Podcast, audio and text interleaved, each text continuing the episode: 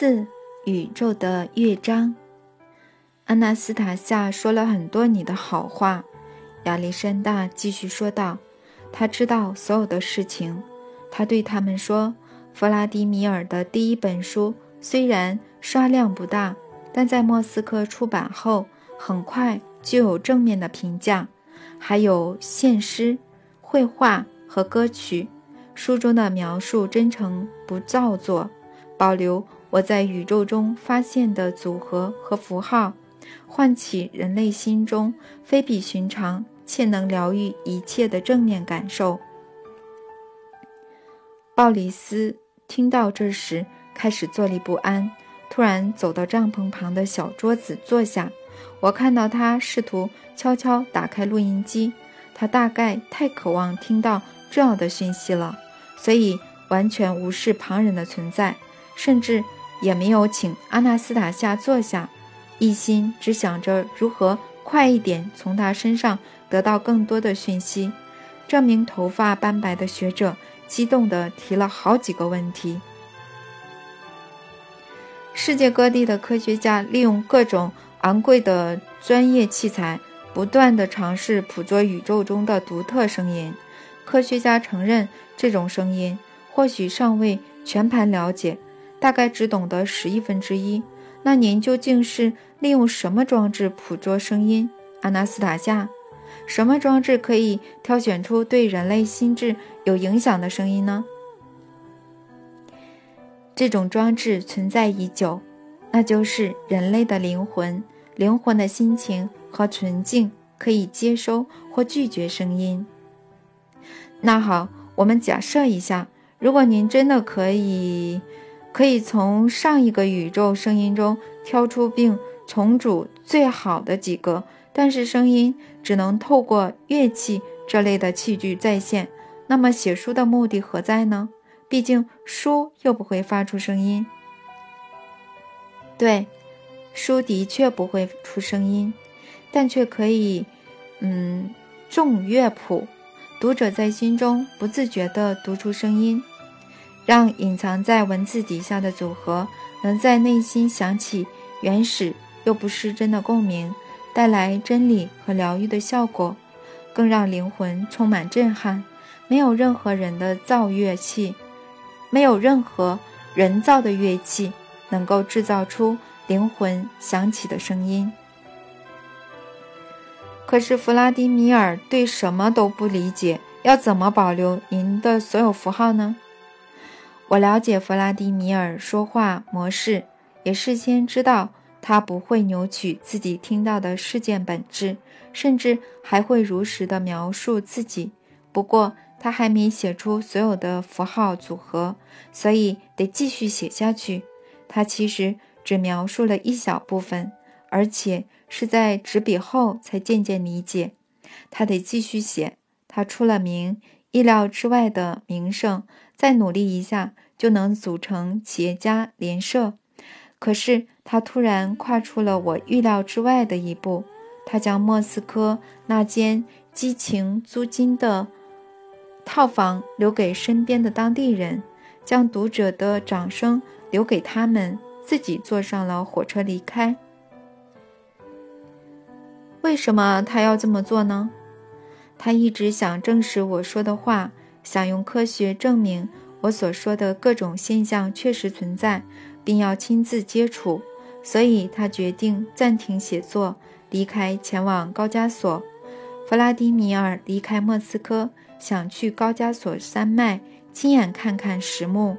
一万年前，活人进入等待死亡的古老结构物。我和他谈过石墓的事情，我也告诉他这石碑，这些石墓对现代人有很大的功用。弗拉迪米尔去了一座叫格连吉克的城市，在克拉斯诺达尔、新罗西斯克及格连吉克的各大博物馆，嗯，汇集有关石墓的资料。他拜访多名从事石墓研究的学者、考古学家、地方学家。他后来收集的石石墓资讯。都要比专属的博物馆多了。我当然在背后默默帮他，透过他身边的众人之口，替他灌输大量的新资讯，让他有能力自行得出结论。不过，他做事也是快速又果断。在他将收集到的资讯与我说过的话对比比对，以及考古学家带他看了离城市最近的一座石墓后，他知道一定还有其他石墓，只是因为当地居民认为没有多大的意义，没有太大的兴趣，使得石墓残破不堪。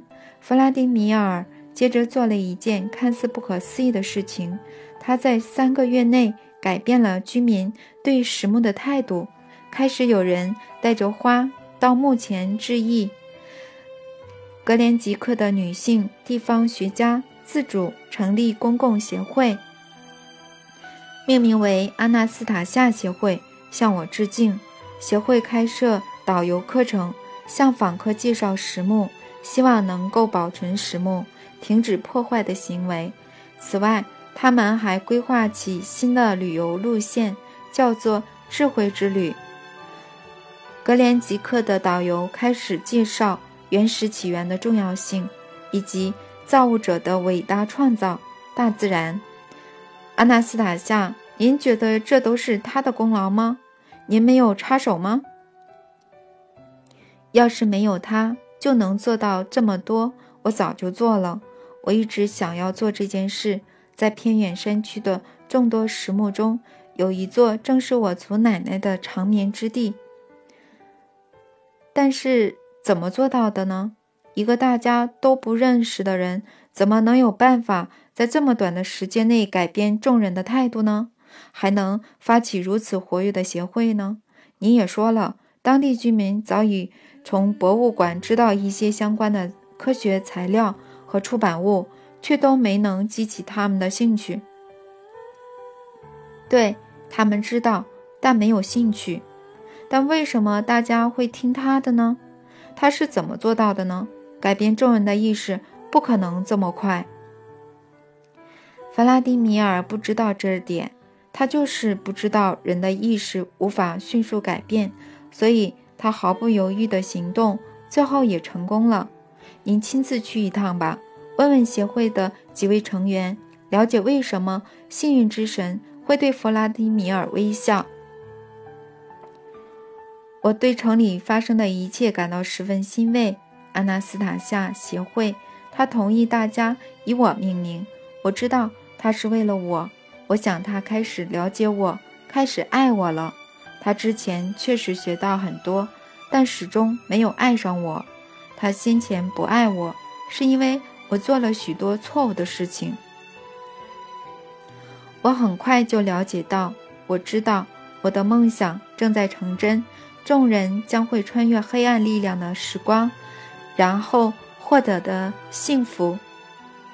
我的梦想一一实现了，只是我对他的爱没有得到回应，这是因为我所犯的过错，以及我的思想不够完美纯净。所应付出的代价。发生了什么事？你怎么会这样认为？鲍里斯问。即便如此，大家早就认定他是庸俗之人。请您相信我，安娜斯塔夏。身为您的长辈和一名父亲，我得告诉您，您的父母绝对不会认同你们的。拜托您，请您不要这样说我真爱的人。或许有人觉得他庸俗，但对我而言并不是。对他还能够有别的看法吗？谁不知道企业家是什么样的人呢？他就是现在典型的企业家呀，这点大家心知肚明。阿纳斯塔夏，您别一直护着他。无论如何，那都是我个人的事，而您对我父母的看法也是错的。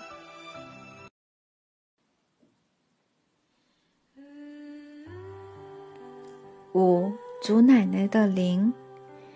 有天早上，我发现，阿纳斯塔夏轻声地说，眼神仿佛陷入回忆中。那天早上，弗拉迪米尔不在他暂住的房间里。我的光线找不到他。那天正好是祖奶奶好几世纪前走进石墓长眠的日子。每到这一天，我总是会想起他，试着和他说说话，他也会回应我。你们在纪念日时也回到亲人的坟前，思念他们，和他们说说话，而我不用离开森林就能做到。我的光线可以帮助我遥视，并和远方的人讲话，而他们也能感受到我的光线。那一天，我想起祖奶奶，一如往常想和她讲话，却没收到她的回应。完全没有，这种事从来没有发生过。于是我开始用光线寻找他的石墓，找到后便使尽全力投射光线。祖奶奶还是没有回应，我不知道发生了什么事。祖奶奶的灵不在石墓里。阿纳斯塔夏，请解释一下您说的灵是什么意思？是由什么组成的啊？是由人体内所有看不见的元素组成，包括肉体在世时获得的某些偏好、感受。灵是否拥有类似我们所知的能量呢？有的，灵是种能量的综合体，由多种能量构成。在肉体终止存在之后，部分的能量综合体。会分散为个别的能量，接着为动植物使用，成为不可或缺的自然现象。零是哪一种力量呢？未分散的能量综合体有多大的潜能呢？每一种都不同，最微弱的甚至抵不过重力，最终会解体。重力最微弱的，难道看得到能量的存在？摸得到，感受得到。当然，比如说龙卷风。龙卷风，您是说把树木连根拔起、掀翻一切的龙卷风吗？那么最强的拥有哪种能量呢？最强的，应该就是它了。它的力量深不可测。那好，一般的呢？许多一般灵的能量综合体。已存在已解放的思维能量。这种一般的能量综合体拥有什么力量潜能呢？我跟您说过了，存在已解放的思维能量。什么意思呢？有什么可以比拟吗？它的定义是什么呢？比拟定义，以您的智慧、思想和认知能想到的最强的能量是什么呢？核爆的能量不是太阳的能量反应。您刚说的都只能算是这已解放的思维能量的一小部分。至于您要的定义，那只是你们想出来要与别人沟通时用的，在这里完全不适用。你们可以用所知的定义再乘以无限倍就是了。您祖奶奶的灵。拥有什么样的能量呢？它有已解放的思维能量。您从何得知自己的祖奶奶的？她是怎么去世的呢？又是在哪里？毕竟那是一万年前发生的事呀。祖奶奶的事迹是从我们祖先代代相传下来的。说祖奶奶走进石墓后长眠。是母亲告诉您的吗？妈妈去世的时候我还小，不懂那是什么意思。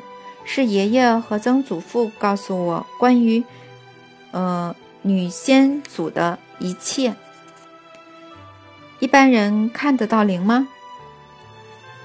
可以看到部分，只要改变光谱的感应知觉、色彩视觉，再配合内在频率的改变就行了。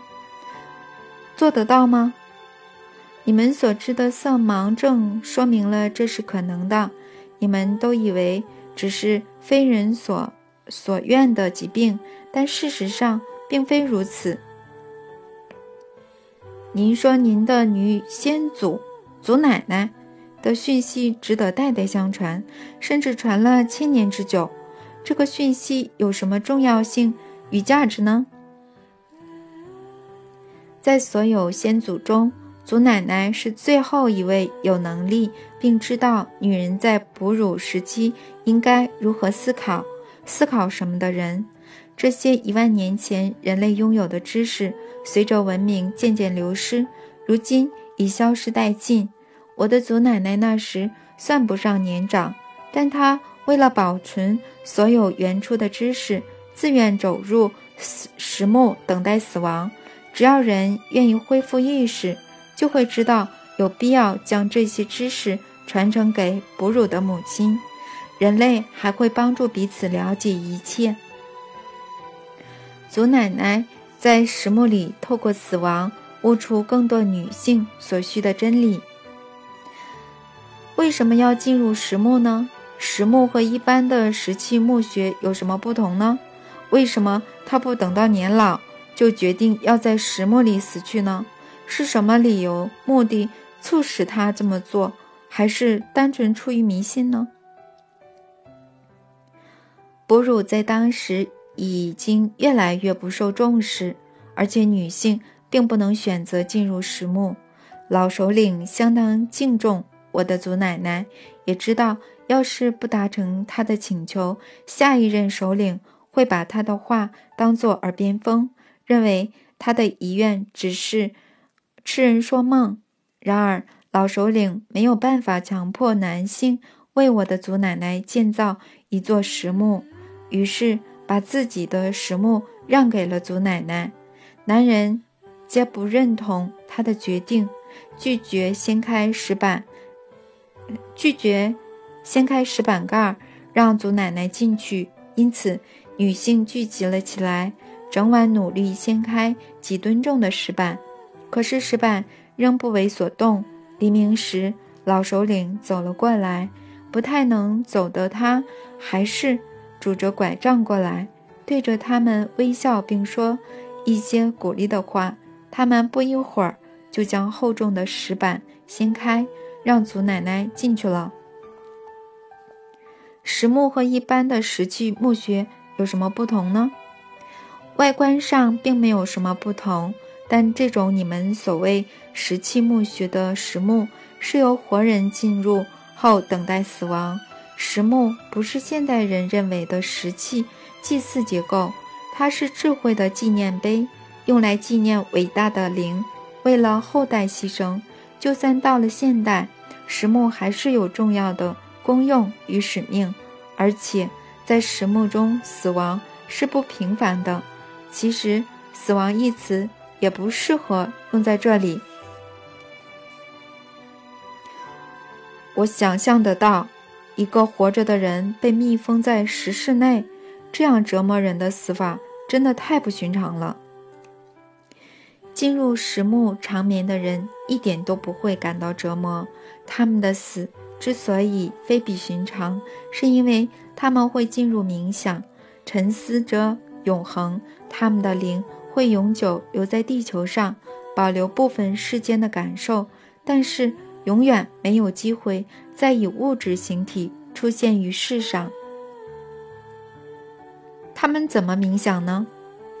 你们现在都知道什么是冥想、打坐，尤其是在古老东方的宗教里，现在还有教导教人理解打坐的现象。但可惜只是皮毛，不是深层的意义。现在也有人会打坐，部分的灵出入。一段时间后，再回到肉体。部分的灵出窍，一段时间后再回到肉体。如果在肉体还活着的时候就进入石墓里打坐，灵便能够完全出窍。肉体好几回，肉体活着时是如此，之后灵就会永远留在石墓里，独自等待有人前来，好给他们。原初的智慧，肉体虽然能存活一段时间，但仍然是与世隔绝。不过，只要肉体还活着，灵就能在不同的次元之间来回穿梭，因此有机会以你们觉得不可思议的速度去分析、确立既有的真理。在石木中尝试或进入永恒冥想的人知道，他们的灵与魂不可能再具化，无法进入任何世间的肉体与物质中。他们无法远离石木，不能离开太久。但要是有人来到石木，他们就能与来者肉体内的灵魂粒子交流。而如果说有死亡的折磨或一般的痛痛苦，那其实是数千年来都没有人来汲取这些知识，不被人需要是他们最大的悲剧。被需要的原因是，阿纳斯塔夏，您认为哺乳的母亲必须拥有这些知识和能力？对，这很重要。但是为什么呢？母奶喂的只是孩子的肉体呀，不只是肉体。母奶可以传递大量的讯息和敏锐度。您一定知道，每个物质都有自己的讯息、能量、光芒、震动。我知道，但母奶要怎么传递敏锐度呢？可以的，母奶非常敏锐，与母亲的敏感受密不可分。就连母奶的味道也会随之变化。母亲承受的压力还可能造成母奶变质。或断奶，没错，的确有可能这样。那您说没有人来看您的祖奶奶，所以有数千年没有人来了。一开始有，主要是前几代的亲戚和住在当地的民众。地球后来发生了剧烈变动，大家一一搬离，石木还是留在原地。但数千年来都没有人为了想了解。而前来看祖奶奶。现在许多石墓都成了废墟，因为没有人知道。我在泰加林和弗拉迪米尔谈到石墓与祖奶奶时，他说或许会亲自拜访他的石墓。我便向他解释，他不可能会了解、感受到祖奶奶的灵与魂，并接收到她的讯息。男人并不理解母亲。哺乳的感受和感官知觉，我的祖奶奶千百年来等待的也是女性，而不是男性。然而，从来没有女性前来，只有我会每年一次和她沟通。而那一天，我想和她讲讲话，跟她说些好听的，可是我却做不到，因为祖奶奶的灵不在石墓附近。我不知道怎么会这样。开始用光线搜寻石墓四周，并且渐渐增加搜索搜索的半径。突然间找到了，找到了！他在一座小山谷的石头上，石头上躺着失去意识的弗拉迪米尔，而祖奶奶，她的灵聚合成一股隐形的能量团，正浮向弗拉迪米尔。这下我明白了。弗拉迪米尔原本要找向导带他进入深山寻找离干道很远的石木群，但是他没有找着，没有人愿意无偿带他去，所以他决定独自上山，却在路上不慎跌落山谷。他穿的还是一般的鞋子，而不是登山靴，他根本没有任何登山装备。他想证实石木的存在，想要亲自摸一摸。就这样子，自己上了山。祖奶奶纪念日那天，他走进了离干道很远的石木群。祖奶奶不明白为什么这个不按登山的人会前来，所以一直观察他。而当他滑倒开始滚落时，祖奶奶突然。他的灵变成瞧见的空气团往下追。祖奶奶救了弗拉迪米尔，他没有撞到头部，但在滚落时因多处挫伤而昏厥。祖奶奶用她富有弹力的空气团抬起他的头，就像用双手扶住那样，等待他恢复意识，所以他才没有回应我。弗拉迪米尔后来醒了，但祖奶奶没有回到石墓，她留在山谷，看着他爬回干道。后来路上有石头滚了开来，我才发现祖奶奶待在上头，凝聚成弹力空气团，把石头一块块移开。她想帮助弗拉迪米尔下山，我也想这么做，于是开始用光线沿着山路。快速移动，好让路上不会这么湿滑，他才能平安回家处理伤口。可是他从山谷爬上来后，先是看了新罗西斯克博物馆人类学家画给他的地图，接着居然起身一拐一拐地继续前进。他不是往下走，那已经弄干切清光石头的路。而是往另一头上山，还突如其来的举动让我吓了一跳。我想，祖奶奶一时也没弄懂他的意图。他那时走出干道，爬进充满荆棘的灌木丛。我明白了，他要去祖奶奶的石墓。他抵达石墓后，坐在墓前的石板边缘。解开外套的纽扣，手受伤，让他弄了好一阵子。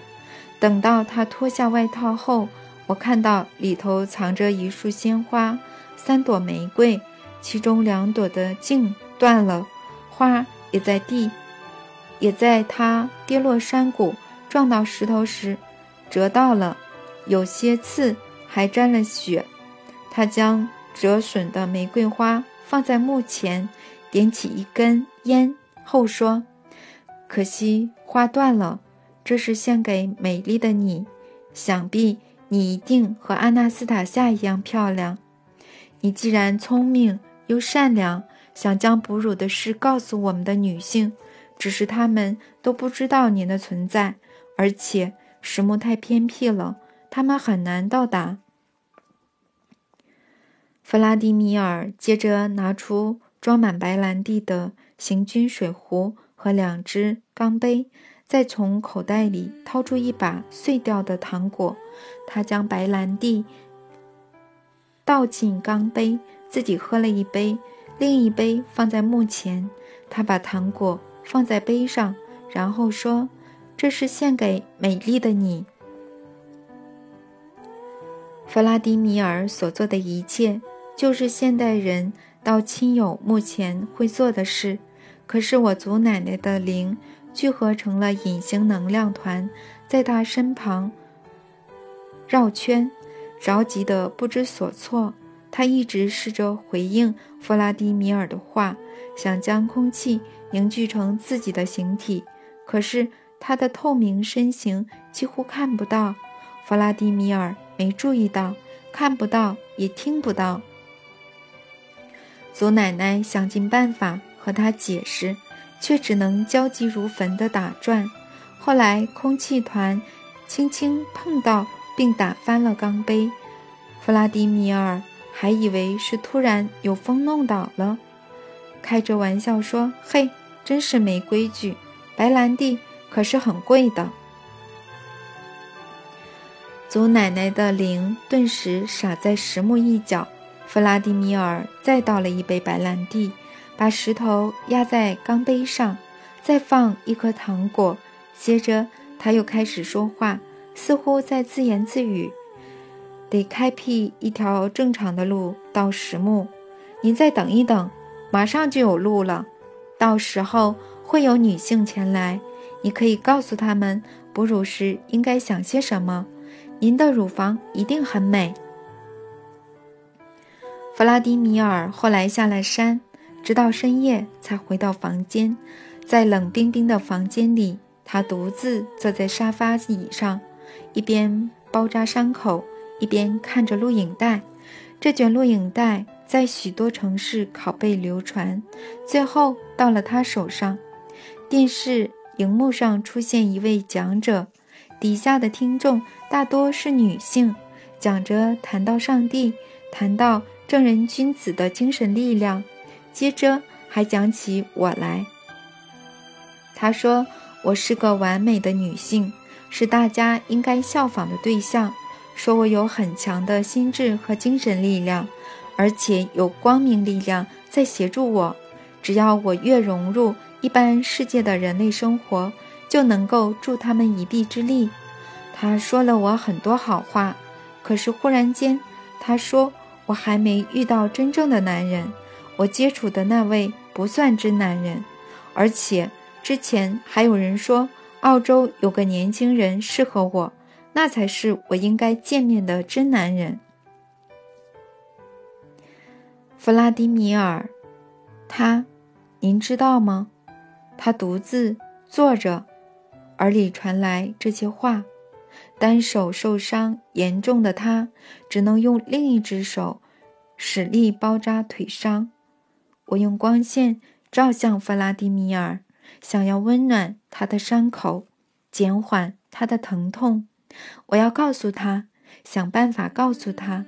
虽然每次我从远方和他说话，他从来没有听到过，但这次说不定会成功。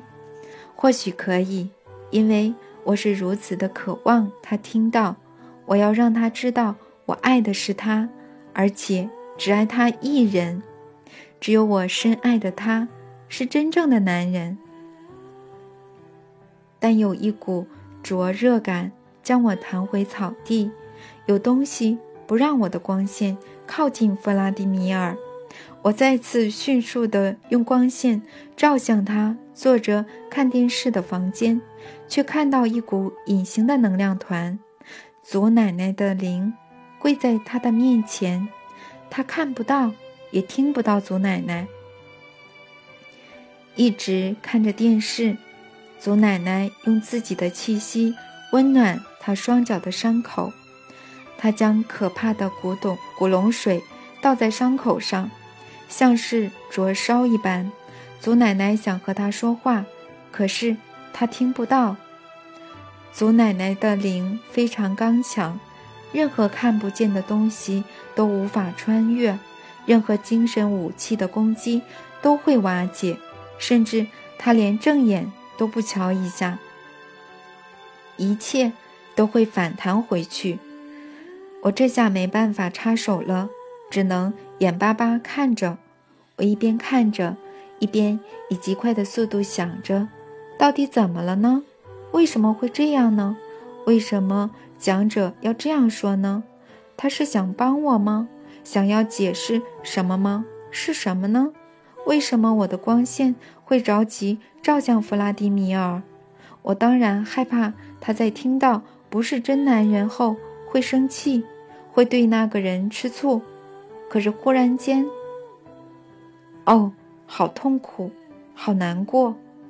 他在看完录影带后，只叹口气说：“唉，是啊，真男人。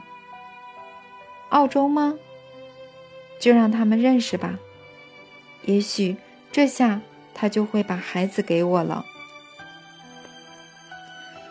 我的光线颤抖起来，仿佛一切陷入混沌、黑暗。弗拉迪米尔没有吃醋，嫉妒固然不好，我却巴不得他能有一点嫉妒，只有些微也行。然而弗拉迪米尔却如此冷淡地将我拱手让人。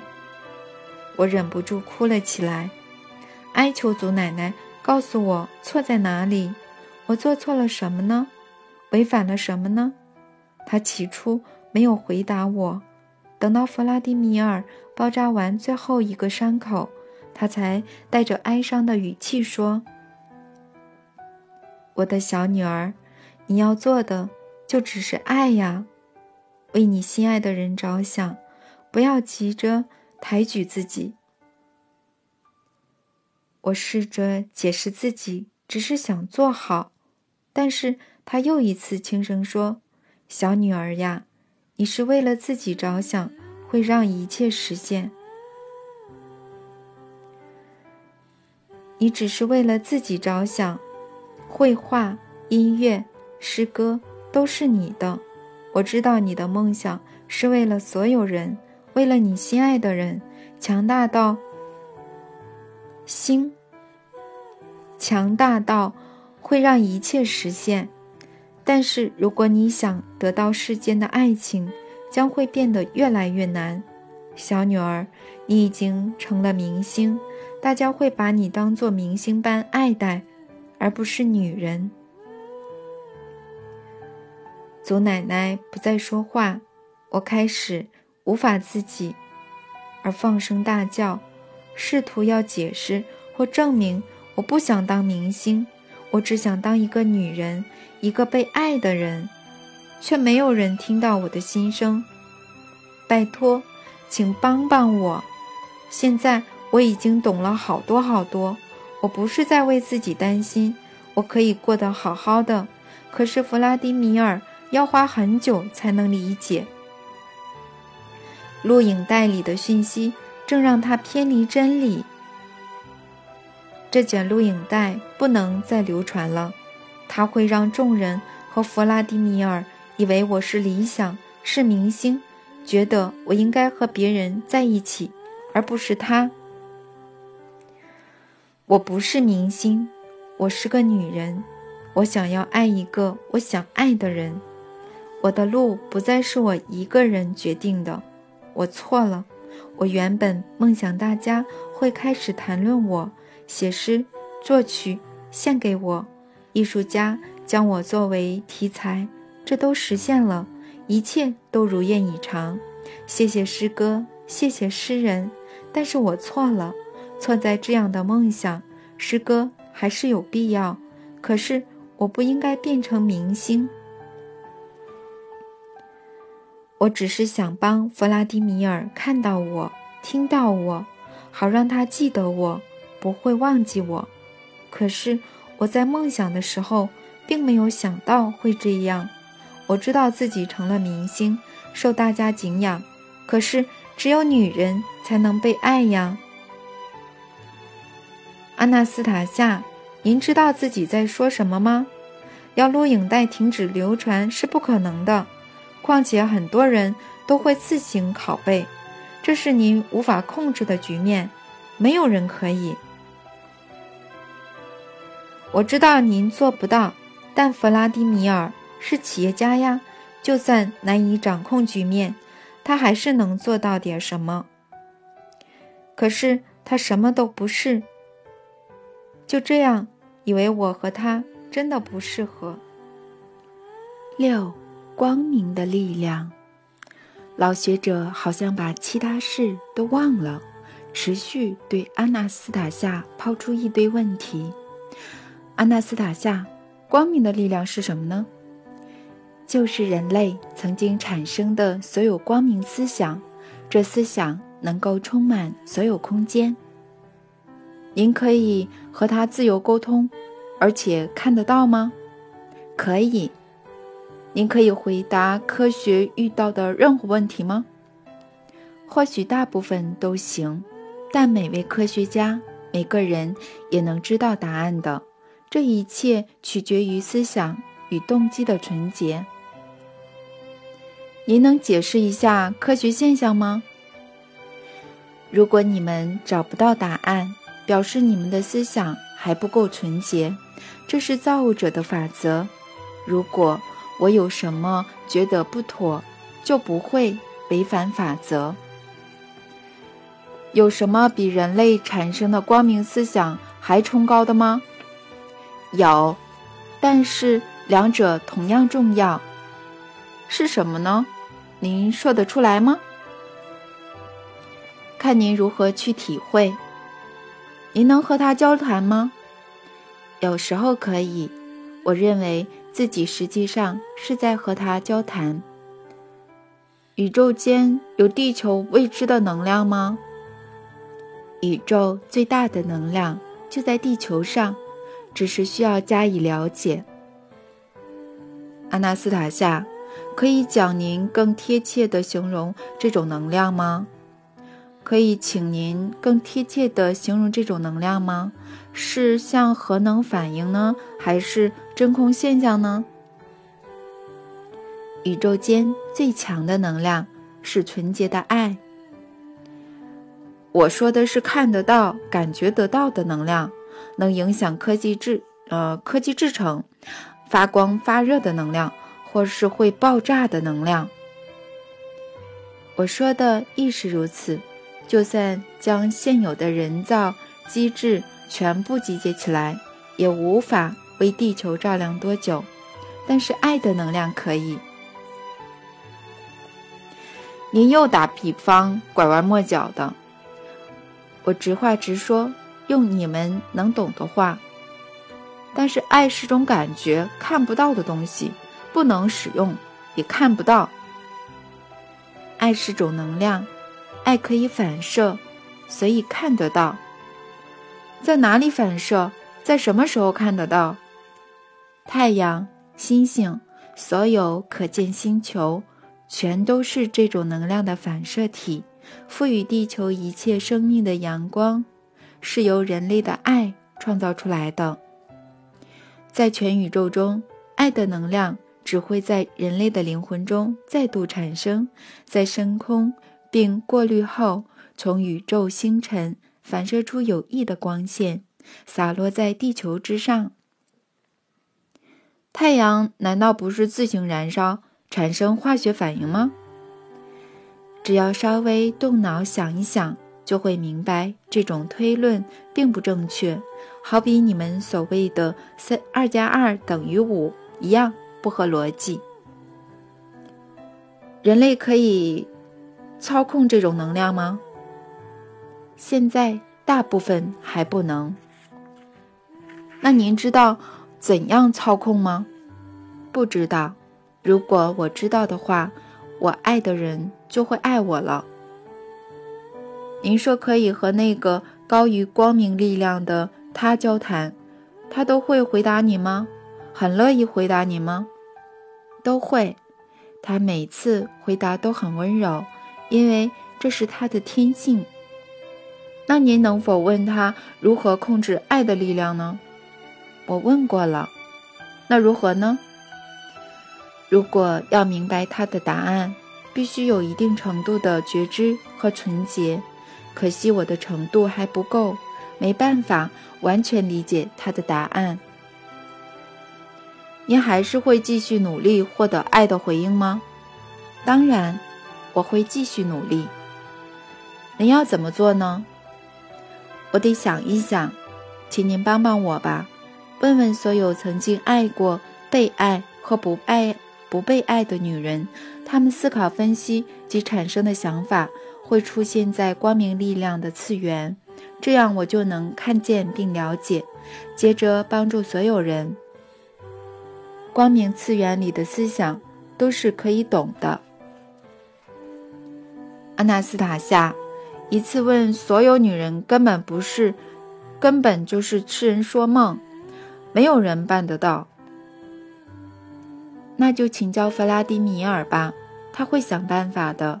他不会只为了我一个人，你得向他解释，这对所有人对他来说非常重要。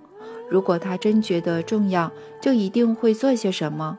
他会找出方法，问到所有女性：“您如此相信他，为何他不爱您呢？”这不是他的问题，错在我身上。我犯了太多过错。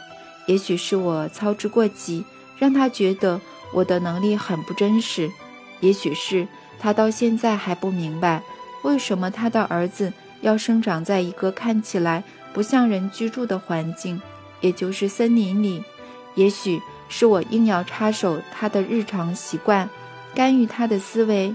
现在我懂了，男人很不喜欢这样，有些男人还会因此殴打女人。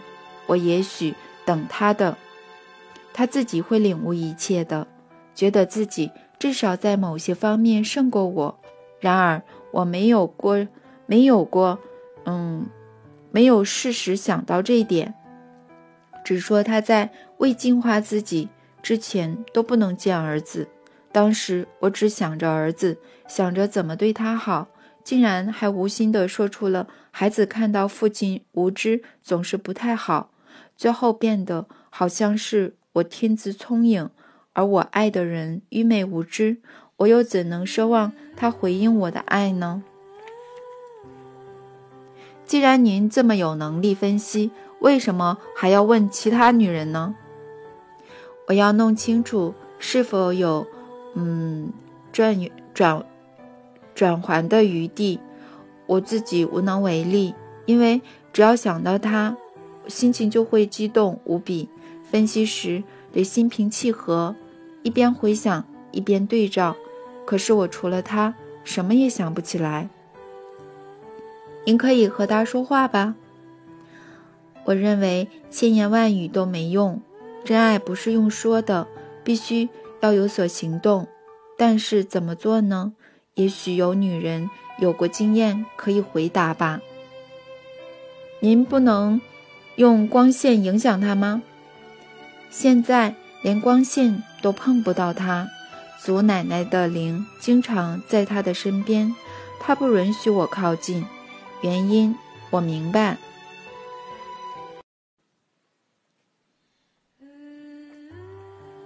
七突袭，直升机在这时飞进营地，所有人都静静地看着它降落。两名驾驶走了出来，向我们靠近，同时也盯着阿纳斯塔夏。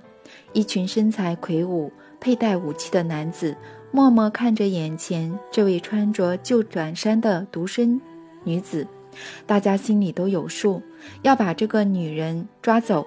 问题是在于要怎么让场面看起来正派一点。现场在很长的停顿后，鲍里斯直截了当地说：“阿纳斯塔夏，您对科学而言是一块瑰宝，我们接获指令要将您带回，所以非执行不可。这也是为了您好。如果您搞不清楚状况而拒绝配合，我们只好将您强压回去。”您一定想把儿子一起带到新家吧？那就请您在地图上指出空地的位置，会有直升机去接他。之后，我们也可以抓一些动物送到您居住的新家。我再说一次，会这样做都是为了您，为了您的儿子，为了其他人类。您不是一直想为人类带来好处吗？是呀，阿纳斯塔夏平淡的回复。接着立刻说：“只要大家有兴趣，我很愿意分享自己所知的一切。不过，对象要是全人类，科学的成就并不是马上就能成为大家的财产。一开始都局限于少数几人，常常是为了满足他们的一己私利。非要等到少数几人在有利可图的前提下公布时。”大多数的人才能享有，那你们代表了谁呢？不就是特定的少数几人吗？我不能跟你们走，我还有人要照顾，那就是我的孩子。这只有在爱的空间里才能做好。我的祖先和家人创造并完善了这个空间，虽然现在还很小，却是我与宇宙一切连接的媒介。每个人都应该在周遭。创造爱的空间，将它送给自己的孩子。生了小孩却不为他准备爱的空间，这可是一种罪过。所有人都应该在身边创造小小的爱的空间。如果世人了解这一点并付诸行动，那么地球就会变成宇宙中充满爱的亮点。这是他的愿望，也是人类的目的，因为只有人类可以创造出这样的空间。两名壮硕的保镖从后头靠近阿纳斯塔夏，不知道他们是受到谁的指令，保镖队长吗？还是事先预谋好的？他们互相使眼色后，同时抓住阿纳斯塔夏的手，动作专业利落，但也不失谨慎。他们牢牢抓住他的手，就像抓着展开翅膀招捕获的鸟一般，粗壮。短发的保镖队长走向他，站在鲍里斯的身旁。阿纳斯塔夏的脸上没有一丝害怕，但他不再看着我们，而是稍稍低着头，眼帘低垂，隐藏着眼神。接着，他抬起头，他头抬也不头，他头抬也不抬的说起话来，声音和刚刚一样平和友善。拜托，不要使用暴力，很危险。对谁危险？保镖队长嘶哑地问。对你们，我也会不高兴。鲍里斯不知是在压抑恐惧，还是抑制兴奋的情绪，开口问。难道您能运用不属于人类的能力，对我们的身体造成伤害吗？我是人，和所有人一样。可是我现在相当不安，恐怕会有不堪设想的后果。例如说，物质、细胞、原子、原子核、四处乱窜的核子，这些你们都知道。如果能清楚、精准地去想象。观察、及察觉，运用想象力，从核子中取出乱窜的粒子，哪怕是一颗也好，都会让物质产生变化。阿纳斯塔夏把头贴到一边，稍微睁开双眼，紧盯着地上的一个石头。石头竟然开始裂成一块一块，眨眼间化为沙堆。接着，他抬头看着保镖队长。眯着眼，集中目光。保镖队长的左耳尖开始冒烟，耳朵的软骨一毫米一毫米地慢慢消失。站在一旁的年轻保镖吓得脸色发白，突然毫不犹豫地掏出手枪，动作非常专业。他迅速对准阿纳斯塔夏，将整个子弹匣的子弹射完。所有人的思考。在那时一定都很快。当下犹如我们曾经听过战场上的士兵，他们能在极端环境中看见移动中的手榴弹或子弹，虽然是以正常的速度前进，可是思考加快后让一切慢了下来。我看见脸色发白的保镖对着安娜斯塔夏手枪射出一发又一发的子弹，第一发子弹。飞向他的脸，擦过太阳穴，剩下的子弹还来不及到达，就在途中化为沙沙尘，就像他看的那颗石头一样。我们全都吓得目瞪口呆，站在原地看着阿纳斯塔夏的头巾下，一道鲜血染着脸颊，沿着脸颊缓缓流下。抓着他的手臂的保镖。在听到枪声时，急忙闪开，但并没有就此放开他。他们死命抓着他，将双手往两边扯。忽然间，淡蓝色的光芒在我们周围的地上四散开来，它来自上头的某一处，迅速的增强。我们感到一阵头晕目眩，动弹不得，也说不出话来。在这异常宁静的时刻，阿纳斯塔夏。开口说：“请你们放开我的手，这样我没办法。放开，拜托。”但是吓傻的保镖并没有放手。我现在知道为什么他在和你说话的时候会举起手来了。他是在向上面的某人示意一切都很正常，不需要帮忙。但是这一次，安娜斯塔夏根本没机会举手。蓝光持续增强。接着开始闪烁，我们看到上方有一颗闪动着脉动蓝光的火球，像是一颗巨大的球形闪电。火球内部闪烁并交织着无以计数的闪电，闪电冲出蓝色的外壳，一下射向远处的树木末梢，一下飞往我们脚边的花朵，但是都没有造成伤害。一道细细的闪电。如电光石火般打中挡住溪水的石堆及倒下的树木，障碍物当场冒烟蒸发。冲出蓝色火球外壳的光线必定拥有我们无法理解的巨大能量，有某种智慧操控着。拥有未知能量的智慧物质就在我们身旁，但最令人难以置信。超乎常理的是，我们对它的感受，我们丝毫没有恐惧，没有警觉性。相反的是，你想想看，在这种情况下，我们竟感到一阵平静与心安，好像身旁出现的是与我们很亲近的东西。蓝色的电光球体飞到我们上方，似乎在打探、评估局面。